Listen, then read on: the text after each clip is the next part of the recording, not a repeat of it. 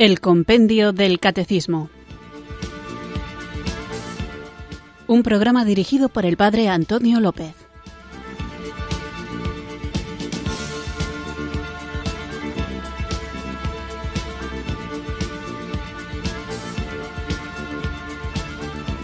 Muy buenas tardes, queridos oyentes de Radio María. Recibido un cariñoso saludo desde Irurzun, en Navarra, quienes sintonizáis una tarde más esta emisora de la Virgen para escuchar el Compendio del Catecismo, un programa en el que vamos escalando, vamos caminando, subiendo poco a poco por los distintos puntos de esta joya que nos ayuda a profundizar en el contenido de nuestra fe católica para que podamos vivirla y defenderla. Así que sin mucho más preámbulo, deseando que este rato que vamos a pasar juntos nos enriquezca a todos, nos ponemos en presencia del Señor invocando juntos el don del Espíritu Santo.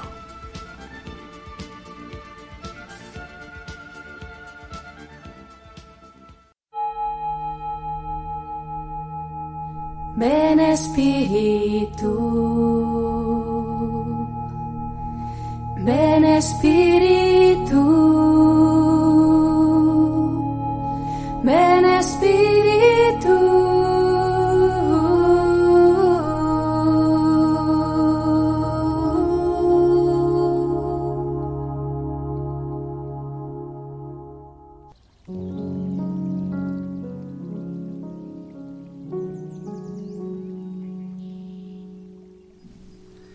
Ven Espíritu Santo, hoy quiero pedirte que me ayudes a comunicarme con los demás.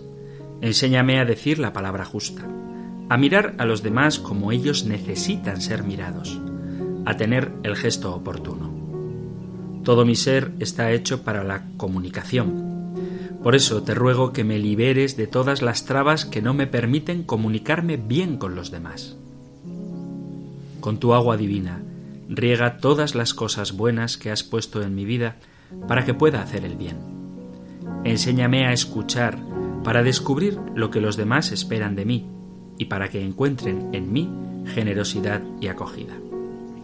Muéstrame la hermosura de abrir el corazón y la propia vida para encontrarme con los demás y ayúdame a descubrir la belleza del diálogo.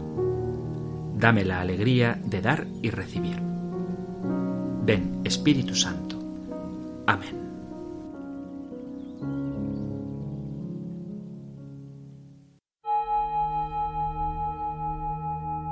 Ven Espíritu,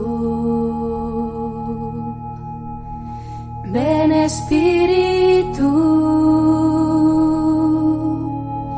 ven Espíritu.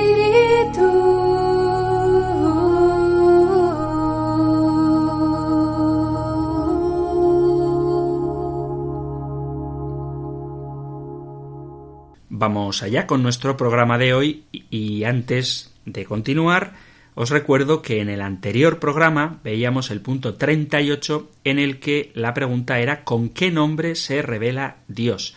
Y veíamos que el nombre con el que aparece mayoritariamente es Yahvé y como este Yahvé y los distintos nombres que también vimos en el programa anterior fueron después traducidos por Kyrios, por el Señor, y que el propio Jesús aparece también como el Señor. Así que desde el principio se identifica a Jesús con Dios. Y continuamos ahora con una pregunta un tanto filosófica, pero importante, que es el punto número 39 del compendio del Catecismo. Escuchémoslo.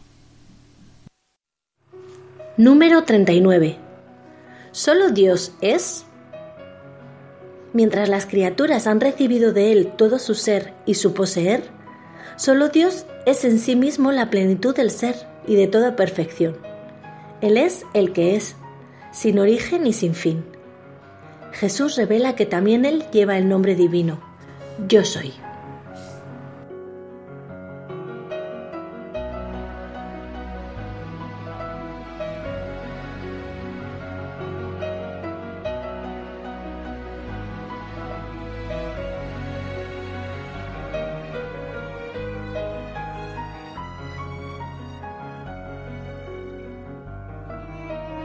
La pregunta en sí misma de este punto 39 al que vamos a dedicar nuestro programa de hoy es eh, tremendamente simple, pero también compleja, precisamente por su simplicidad. Y es que dice, la pregunta es, ¿solo Dios es? Y hay una afirmación que quizá pueda resultar un poco chocante o poco poética, pero desde la perspectiva teológica es muy cierta, y es que Dios no nos necesita. Porque, como hemos escuchado, tiene en sí mismo la plenitud del ser. Perdonad que empiece con un tono así un tanto filosófico, pero ciertamente en ocasiones podemos escuchar expresiones en las que se nos diga que el Señor nos necesita. Es una expresión hermosa que tiene un significado que se puede entender bien, pero que ciertamente puede dar lugar a un equívoco bastante grave, puesto que si Dios nos necesita, significaría que no está completo en sí mismo. Y claro, cuando esto te lo dicen una y otra vez, repito, que se puede entender bien desde un lenguaje poético, romántico, y también para movernos a actuar siendo las manos de Jesús, los ojos de Jesús, ¿no? Manos que curan, ojos que miran con misericordia, oídos que escuchan atentamente, pues podemos caer en la trampa de tener una idea de Dios un tanto incompleta. ¿A quién de vosotros no os suena, por ejemplo, esto?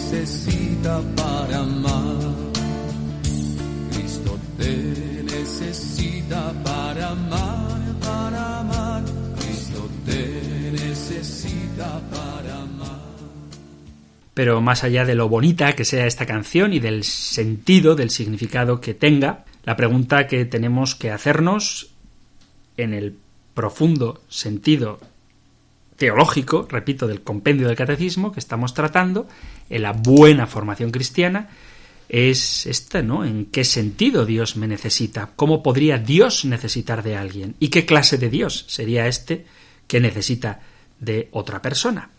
Entonces, es común, es bastante corriente, escuchar predicadores piadosos, buenos y con una intención irreprochable que afirmen este tipo de cosas.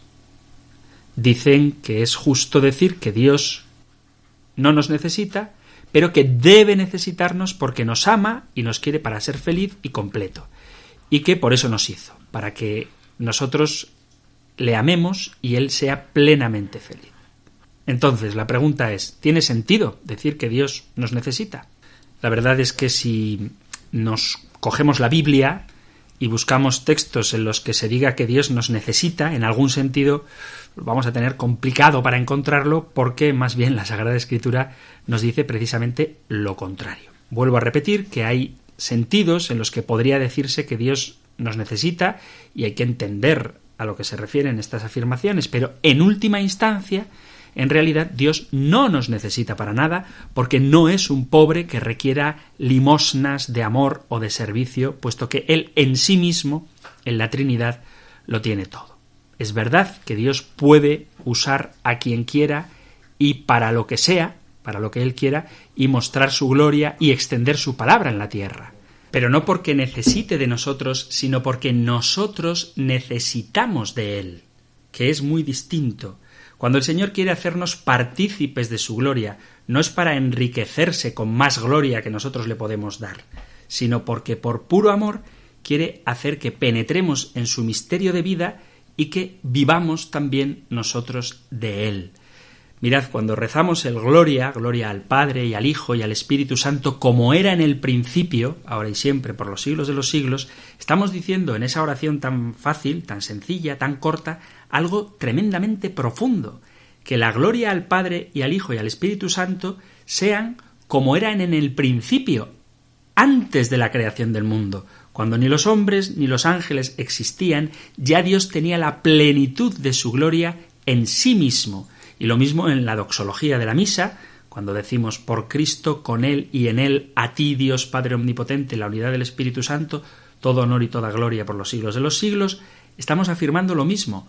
Por Cristo, a Dios Padre en el Espíritu Santo. No necesita nada de fuera, nada hay que pueda enriquecer a Dios, nada hay que pueda empobrecerlo, puesto que en Él reside la plenitud de todo absolutamente. Podemos leer en la carta a los Romanos, en el capítulo 11, versículo 33, Romanos 11, 33, leemos, Qué abismo de riqueza, de sabiduría y de conocimiento el de Dios, qué insondables sus decisiones y qué irrastreables sus caminos. En efecto, ¿quién conoció la mente del Señor? ¿O quién fue su consejero? ¿O quién le ha dado primero para tener derecho a la recompensa? porque de Él y por Él y para Él existe todo. A Él la gloria por los siglos. Amén. Y en la carta a los colosenses dice así en el primer capítulo, leo desde el versículo 15, Él, refiriéndose a Cristo, es imagen de Dios invisible, primogénito de toda criatura, porque en Él fueron creadas todas las cosas, celestes y terrestres, visibles e invisibles, tronos y dominaciones, principados y potestades, todo fue creado por Él y para Él, pero no lo necesita. No tenemos un Dios débil que si no le hacemos caso se pone triste. Tenemos un Dios fuerte, un Dios grande, un Dios omnipotente, un Dios soberano que precisamente porque Él es una fuente inagotable de felicidad en sí mismo, puede satisfacer plenamente la pobreza y la debilidad del hombre, por más que éste, el hombre, sea incapaz de darle a Dios nada. Y esta es la grandeza del amor, que sin necesitarnos nos quiere. A veces atribuimos de una manera tan radical la idea que tenemos del amor humano al amor de Dios que claro, yo amo tanto a mis hijos, a mis padres o a mi esposa, si la tuviera, que si me faltara sentiría que pierdo la vida. ¿Cómo voy a vivir yo si mis hijos no están conmigo? Y claro, como Dios nos ama, pues atribuimos a Dios este mismo amor de dependencia que es característico del ser humano. Y no es verdad. Dios es pleno, plenamente feliz, en sí mismo y por eso su nombre es precisamente yo soy el que soy. Dios es. A veces podemos decir, que es correcta esta expresión, que sin Dios somos como peces fuera del agua, pero es que no es verdad. Sin Dios no somos peces fuera del agua, sin Dios no somos, desaparecemos, volvemos a la nada. Y de hecho, la condenación eterna, el infierno, consiste precisamente en vivir para siempre alejados de Dios, lo mismo que el cielo, el paraíso, consiste en vivir plenamente unidos a Dios.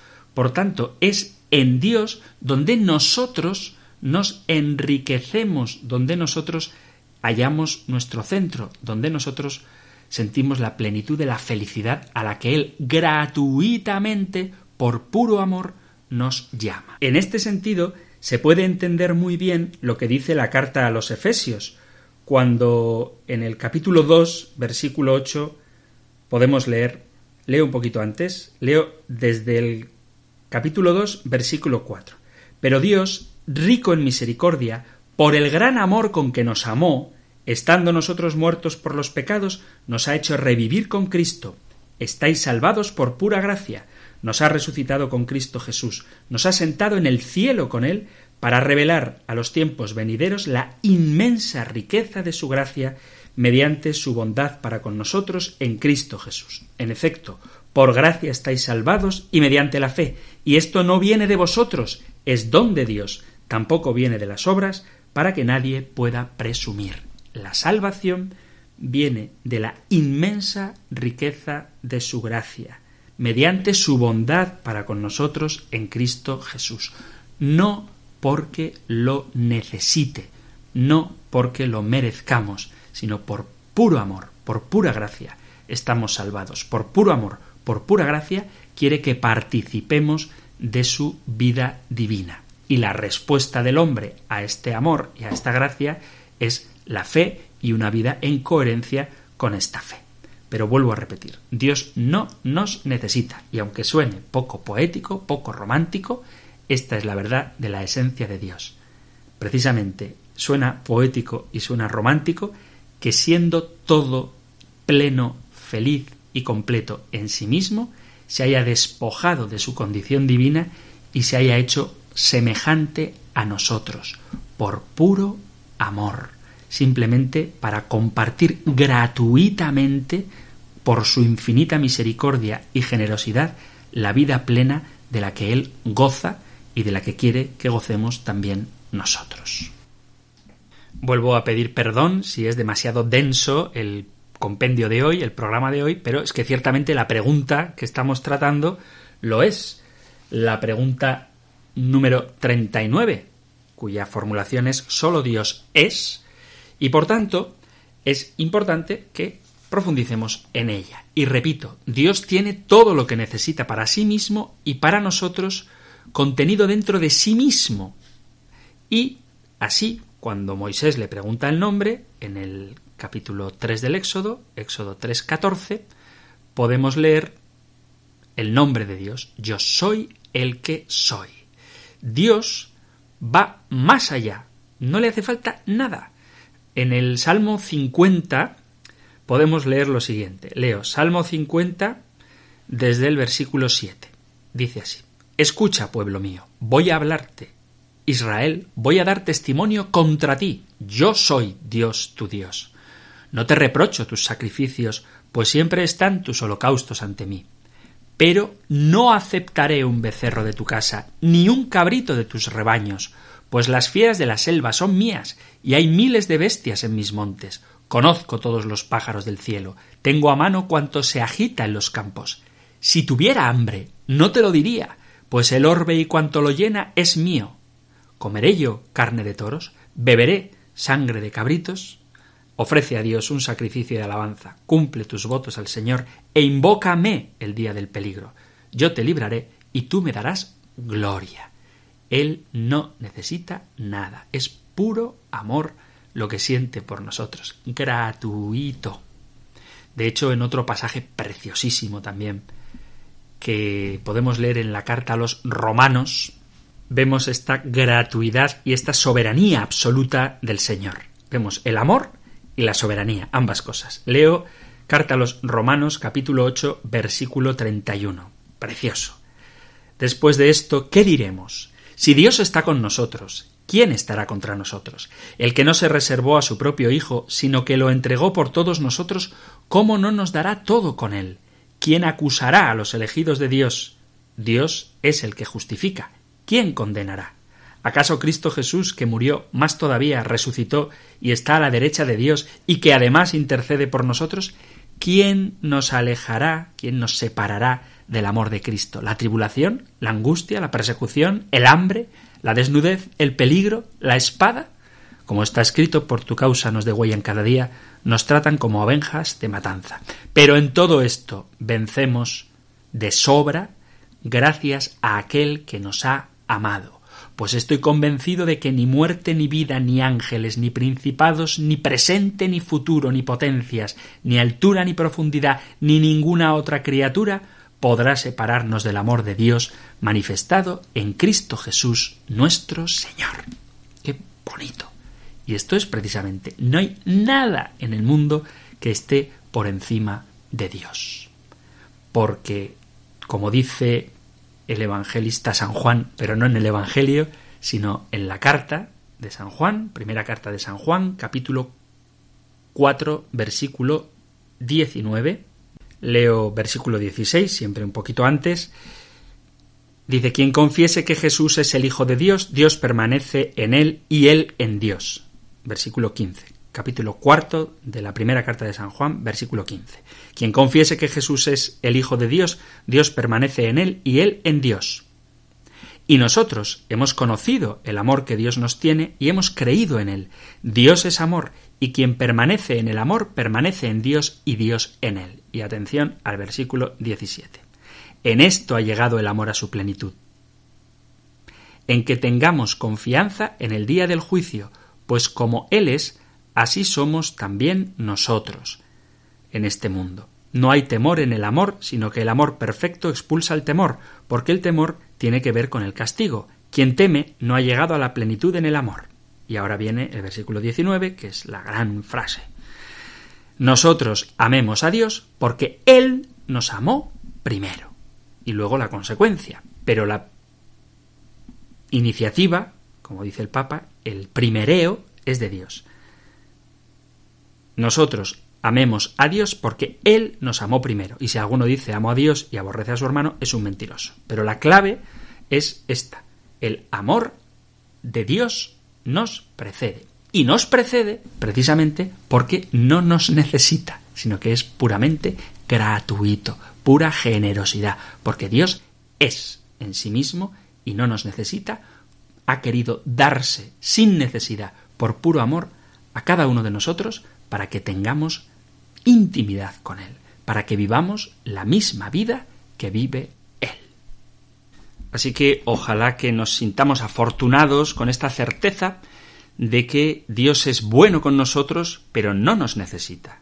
El Dios que hizo el mundo de la nada, el que creó todas las cosas que hay, el Señor del cielo y de la tierra, que no habita en templos hechos por manos humanas, ni es honrado con manos de hombres, necesitara de algo, pues Él, que da la vida y la respiración y todas las cosas, es autosuficiente. Esto es una alusión ambigua a el libro de los Hechos de los Apóstoles, capítulo 17, versículo 24, que ya he mencionado antes. Esto es importante para que ubiquemos en su situación adecuada, en su contexto, las cosas malas que hace el hombre que a veces pretende ofender a Dios como si Dios perdiera algo con las blasfemias. En realidad, cuando un hombre blasfema, a quien está hiriendo es a sí mismo. Y en cuanto que el hombre es amado por Dios, en cuanto que Dios ama al hombre, en algún sentido antropomórfico, Dios sufre por el pecado del hombre, pero no porque Dios pierda algo, sino porque Dios, que ha decidido libremente amar al hombre, ve cómo éste se pierde y eso hiere, de alguna manera, el corazón enamorado de Dios. Pero Dios no pierde nada. Tanto el que hace mal y cree que hiere a Dios se equivoca, como el que hace bien y cree que Dios está en deuda con él se equivoca. Si vamos, por ejemplo, al libro de Job, que ahonda mucho en esta cuestión, dice libro de Job capítulo 35. Leo Job 35, versículo a partir del 5. Dice, Contempla atento el cielo, observa las nubes tan altas. Y pregunta, ¿qué mal le haces a Dios pecando? ¿En qué le afectan tus muchos delitos? Si eres justo, ¿qué le das? ¿Qué recibe de tu mano? Tu maldad afecta a mortales como tú, tu honradez a los seres humanos. Es decir, Dios es Dios el justo no aumenta el poder de Dios y el pecador no le quita nada al poder de Dios. Dios ha existido desde un pasado eterno sin que existiéramos las criaturas y estaba coronado de gloria y poder y seguirá así por más viles, blasfemos y pecadores que seamos condenándonos en el infierno. Él es autosuficiente y de ninguna manera depende del hombre. Podemos herir a un hombre, pero no podemos herir ni ayudar a Dios. Yo sé que esto, vuelvo a repetir, puede sonar un poco chocante, pero es para que entendamos la esencia de Dios. Luego Dios se encarna en Jesucristo, se revela como un Padre que ama, y en este sentido, en cuanto que ama, este es un gran misterio, se hace vulnerable, pero no por necesidad, sino por pura gratuidad, por puro amor. Como dice el cántico de los filipenses, Cristo, a pesar de su condición divina, se despojó de su rango y tomó la condición de esclavo pasando por uno de tantos. El cántico del segundo capítulo de Filipenses, a partir del capítulo del versículo 6, lo tenéis. Pero lo que quiero destacar es esto. Dios se ha hecho vulnerable sin necesidad, porque Dios no nos necesita. Ha querido identificarse, como leemos en el capítulo 25 de San Mateo, con los pobres, con los presos, con los hambrientos, con los desnudos, con los enfermos, pero lo ha hecho por puro amor sin necesidad. Y esto es lo que significa la expresión solo Dios es. No necesita de nada ni de nadie para estar plenamente feliz en su intimidad trinitaria. El Padre, el Hijo y el Espíritu Santo, el único Dios, es. No necesita de nada más. Pero no necesitándolo, por un amor gratuito, inmenso, inimaginable, que nunca podremos abarcar, entender ni comprender, pero sí que podemos gozar, disfrutar y vivir, bueno, pues por un amor así, humanamente inconcebible, se hizo semejante a nosotros para que nosotros podamos ser semejantes a Él. Una oyente me escribía por el correo electrónico diciendo que por favor hiciera alguna pausa durante el programa y tiene toda la razón, pero ocurre que me siento tan a gusto hablando con vosotros que se me va el tiempo. Así que para reposar un poco y reflexionar esto que hemos escuchado hasta ahora, vamos a oír una canción que se titula precisamente El Gran Yo. Quiero vivir cerca de ti, que sea real el cielo en mí. Quiero escuchar los ángeles cantar a una voz. Aleluya, santo,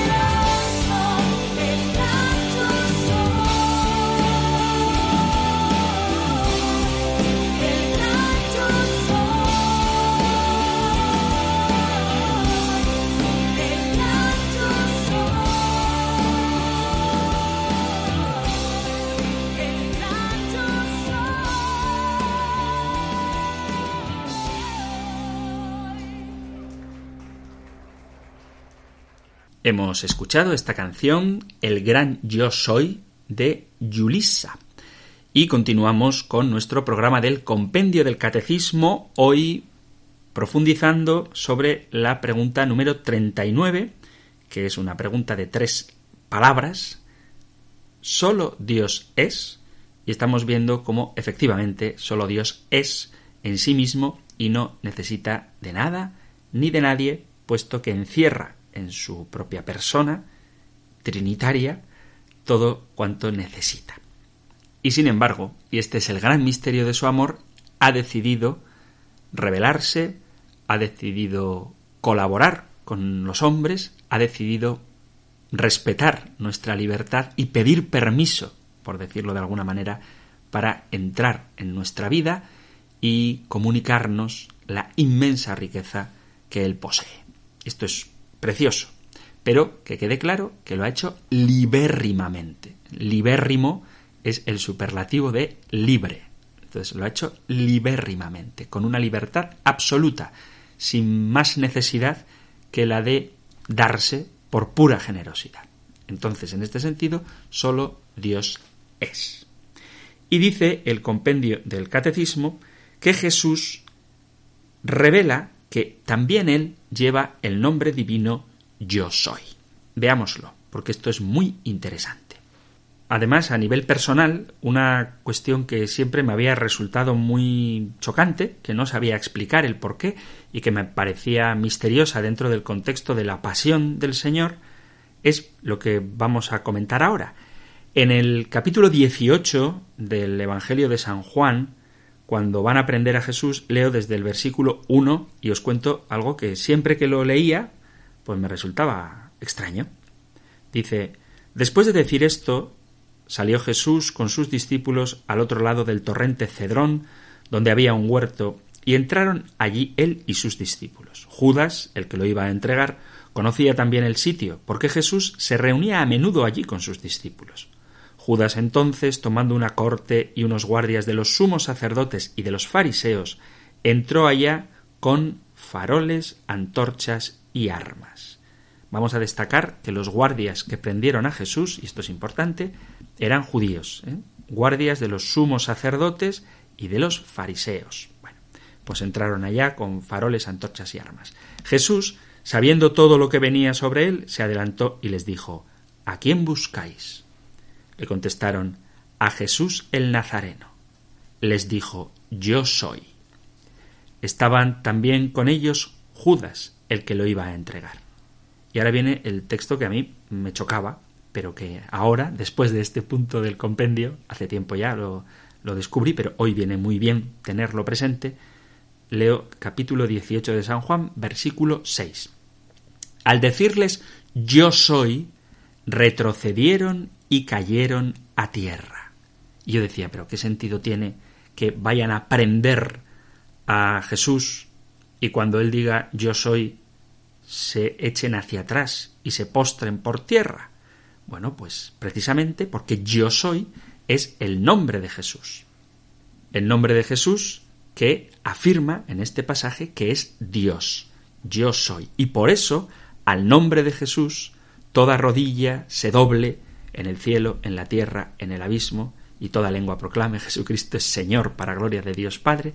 Pero bueno, al nombre de Jesús toda rodilla se doble, y por eso estos que van a aprender a Jesús aunque actuaran como hijos de las tinieblas, toda rodilla se doble en el cielo, en la tierra, en el abismo, pues aunque actúen como discípulos del abismo en este caso, se postran ante el nombre de Dios, el yo soy que pronuncia Jesús. Entonces, cuando Jesús, capítulo 18, versículo 6 de San Juan, al decirles yo soy, retrocedieron y cayeron en tierra. Cuando Jesús dice esto, en el capítulo 18, versículo 6 de San Juan, se cumple lo que dice Filipenses capítulo 2, versículo 10, en ese cántico del que ya hemos hablado. Al nombre de Jesús, toda rodilla se doble en el cielo, en la tierra, en el abismo. De hecho, cuando por fin prenden a Jesús, es porque cambia la respuesta Al decirles yo soy, retrocedieron y cayeron a tierra. Les preguntó otra vez, ¿A quién buscáis? Ellos dijeron, a Jesús Nazareno. Jesús contestó, Os he dicho que soy yo. Si me buscáis a mí, dejad marchar a estos. Pero dice, os he dicho que soy yo. Ya no dice yo soy. Eh, parece una cosa como muy sutil, un matiz aparentemente indiferente, pero es muy importante, porque yo soy es el nombre de Dios. Y hay otro texto muy importante que es el que cita el compendio del catecismo en el que aparece esta misma idea del yo soy. Leo Evangelio de San Juan, capítulo 8, a partir del versículo 25. Ellos le decían, ¿quién eres tú? Jesús les contestó, lo que os estoy diciendo desde el principio. Podría decir y condenar muchas cosas en vosotros, pero el que me ha enviado es veraz, y yo comunico al mundo lo que he aprendido de él. Ellos no comprendieron que les hablaba del Padre.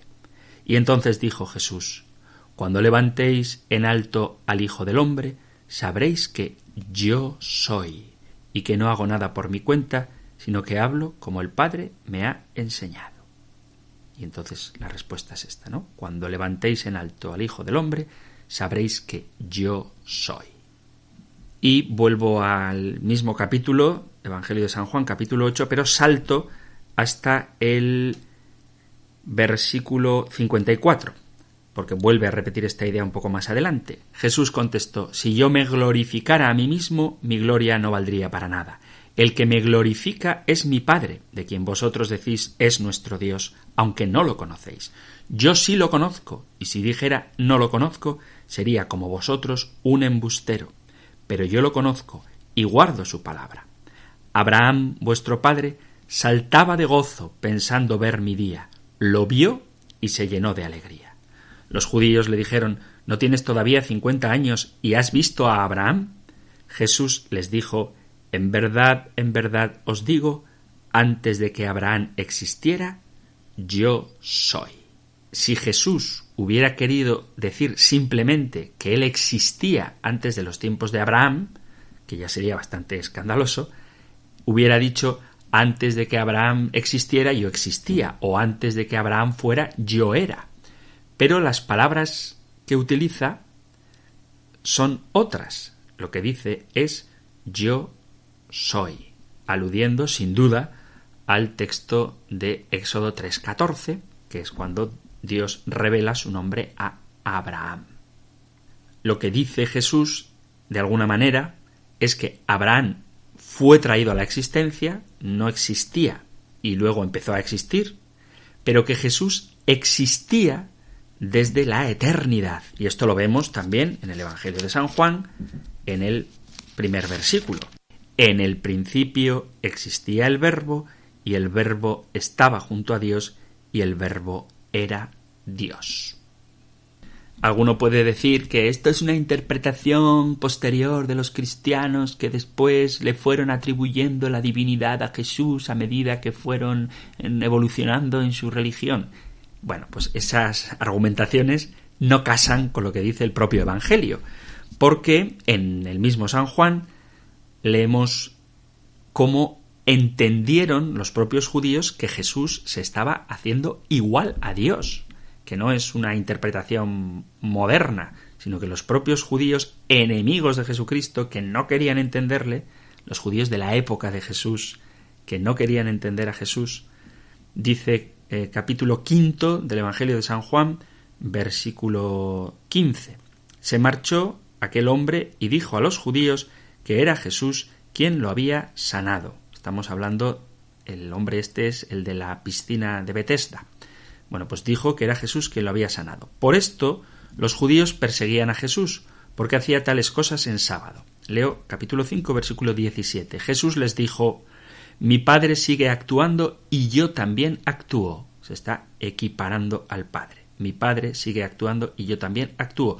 Por esto los judíos tenían más ganas de matarlo, porque no sólo quebrantaba el sábado, sino que también llamaba a Dios Padre suyo, haciéndose igual a Dios. Así que la primera comunidad no cristiana que escuchaba la predicación de Jesús entendía por sus palabras que Jesús se estaba haciendo semejante al Padre. Por eso, desde su mentalidad judía, era una blasfemia que merecía la muerte. Y aquí hay un texto también que nos puede ayudar mucho a comprender la importancia del nombre de Jesús cuando dice el yo soy. Leo el Levítico, donde precisamente dice que hay que matar a los blasfemos. Leo el Levítico capítulo 24, versículo a partir del 13. Levítico 24:13. Entonces el Señor le dijo a Moisés, saca al blasfemo fuera del campamento, que todos los que lo oyeron pongan las manos sobre su cabeza y toda la asamblea lo apedree, y dirás a los hijos de Israel, cualquiera que maldiga a su Dios cargará con su pecado, quien blasfeme el nombre del Señor será muerto. Toda la comunidad lo apedreará, sea emigrante o nativo. Quien blasfeme el nombre morirá irremisiblemente. Pero Jesús no estaba blasfemando. Él es Dios, segunda persona de la Trinidad, y por eso igual en todo al Padre. Y Jesús vuelve a utilizar la expresión yo soy en siete afirmaciones a propósito de sí mismo. En todas estas siete, él combina el yo soy con algunas expresiones en las que manifiesta su relación con la salvación del mundo. Todas estas expresiones están en el Evangelio de San Juan. El primero de estos yo soy de Jesús lo encontramos en el capítulo sexto del Evangelio de San Juan y es precioso, no me voy a entretener mucho en ello porque da para mucho y lo hablaremos detenidamente en el punto cuando hablemos de la Eucaristía. Pero dice Jesús, yo soy el pan de vida.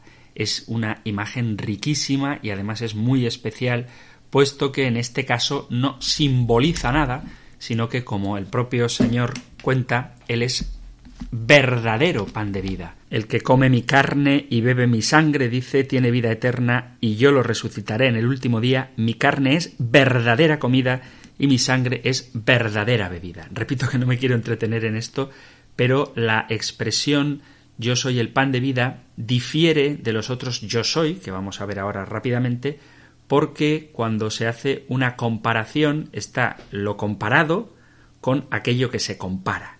Sin embargo, cuando Jesús dice que Él es el pan de vida, está comparando el pan con su carne. Esto lo digo porque a veces en ámbitos no católicos o católicos mal preparados, se suele decir que la afirmación de que Jesús es el pan de vida no difiere mucho de que Jesús es la puerta o el pastor y no vamos adorando puertas y pastores.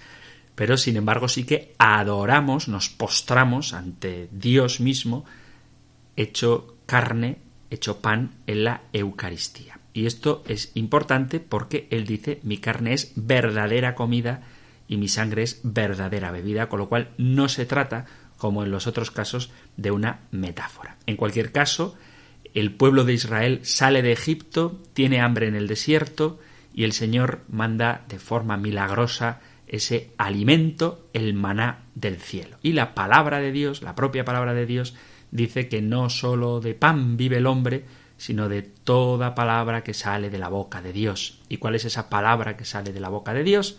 Jesús es la palabra pronunciada desde siempre por el Padre.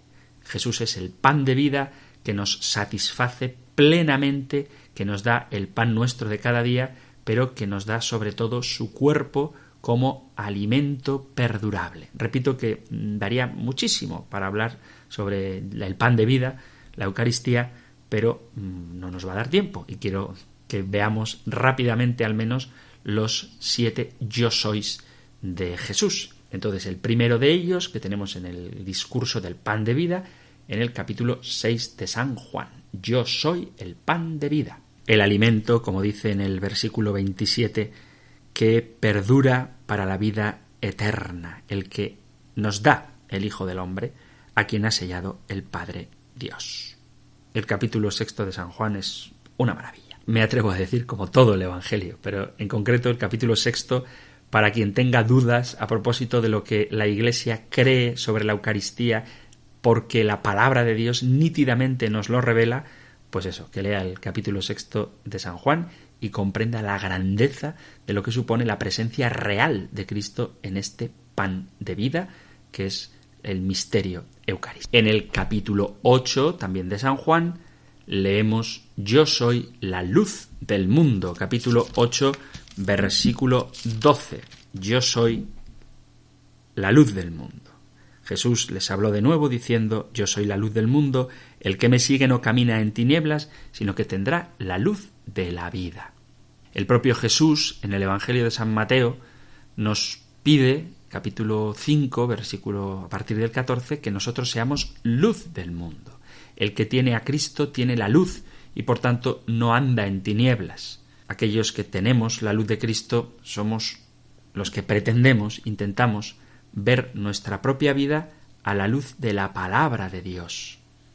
Es esa energía radiante que permite ver los objetos, eso es la luz. Y cuando Él dice yo soy la luz del mundo, se refiere a que Él es la persona que ilumina y que guía.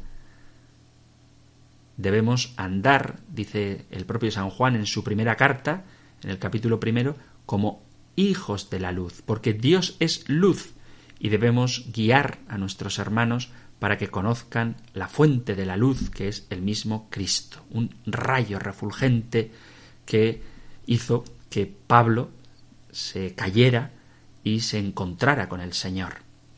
Y en el Apocalipsis hay un pasaje muy bonito, al final del Apocalipsis, en el capítulo 21, dice, la ciudad santa no tiene necesidad de lámpara, ni de sol, ni de luna que brillen en ella, porque la gloria de Dios los ilumina y el Cordero es su lumbrera. Este Cordero es Jesucristo, luz del mundo.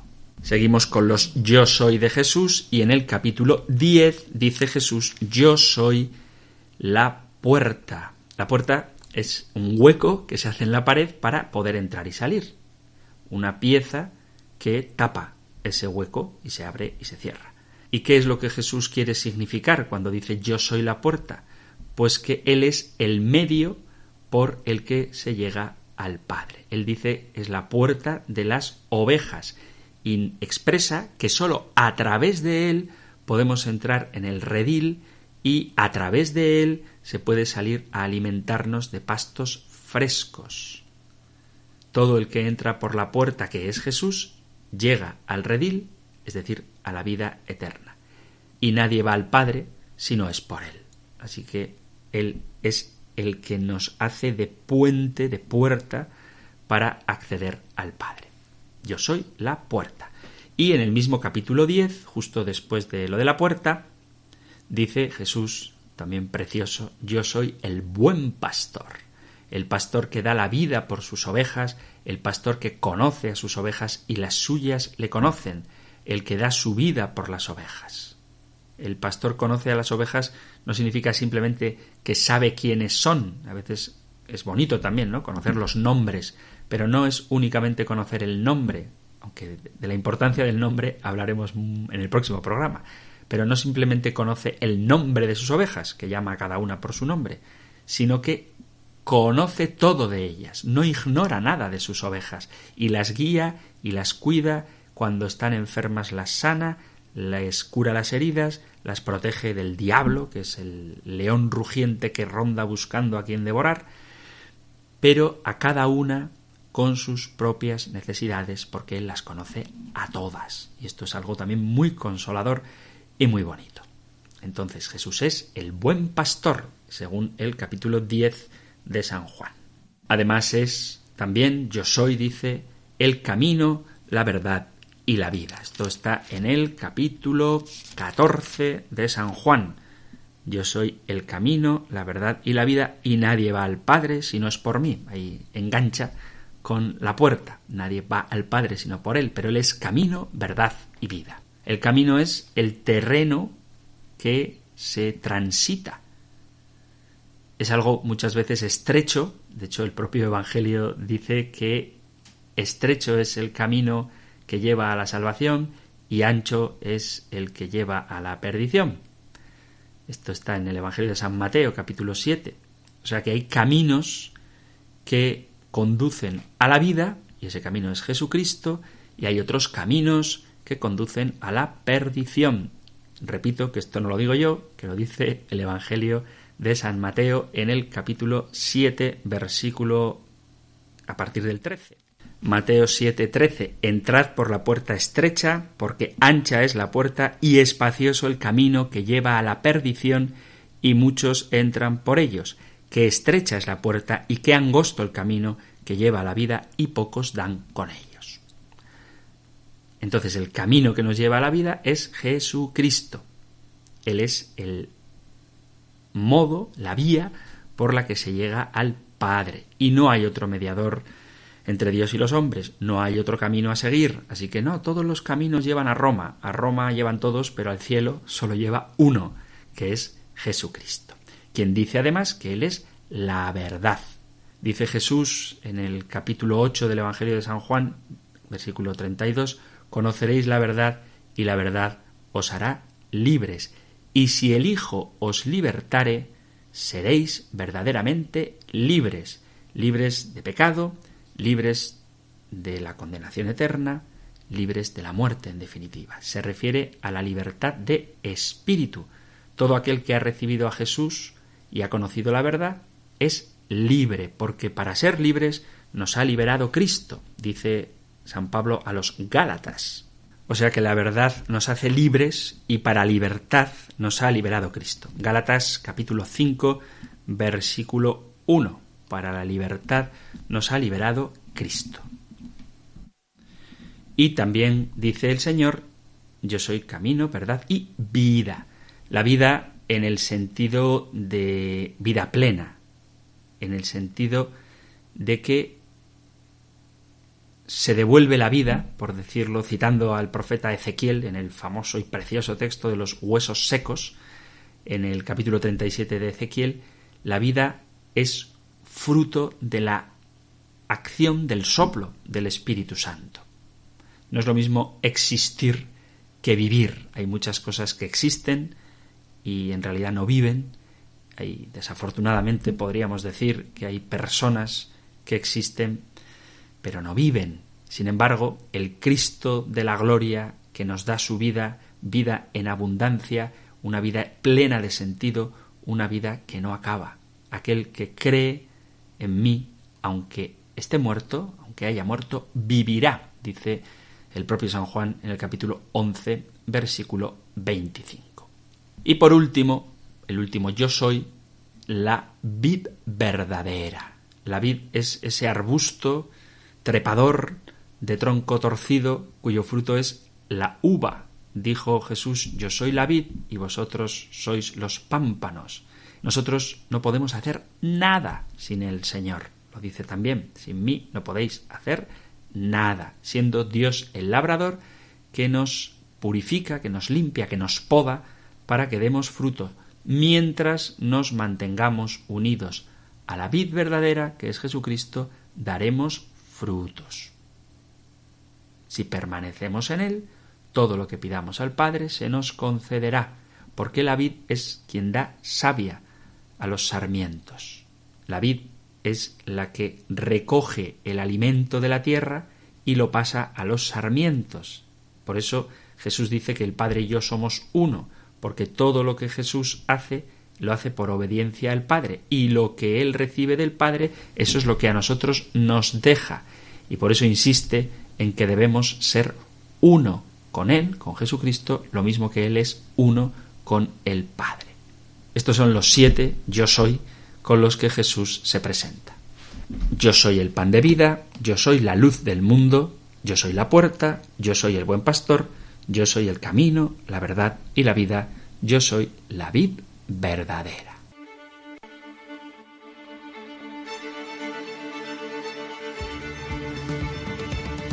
Queridos amigos, queridos oyentes, hemos llegado al final de nuestro programa de hoy. Así que me despido de vosotros recordándoos que podéis poneros en contacto con el programa, aunque no siempre dé tiempo a atender llamadas y cuando atendemos llamadas no siempre dé tiempo a atenderlas a todas. que estamos felices en Radio María y yo personalmente también muy contento desde este espacio del compendio del catecismo de poder dialogar directamente con vosotros. Y todos los medios para poneros en contacto con el programa son válidos. Lo digo porque hace pocos días, ayer, recibí una un audio de una oyente que preguntaba por WhatsApp si llegaban los mensajes. Y efectivamente los mensajes de WhatsApp también llegan. Lo que ocurre es que al teléfono respondemos directamente desde Radio María y yo atiendo la llamada directamente y al correo electrónico también respondo directamente, pero con el WhatsApp la respuesta es indirecta a través normalmente de la emisora cuando se hace el programa. Pero todos los mensajes llegan. Así que animaos a seguir participando y el modo que tenéis las 24 horas del día es la dirección de correo electrónico compendio arroba radiomaria.es.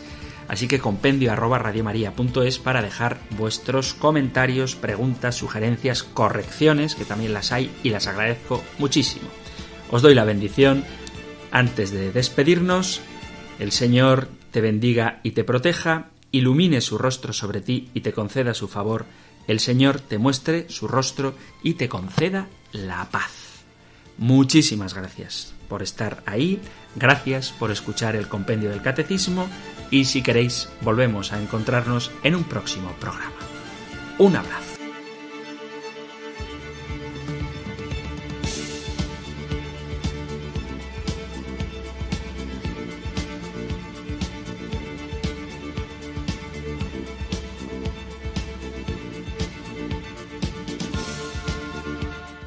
El Compendio del Catecismo. Un programa dirigido por el Padre Antonio López.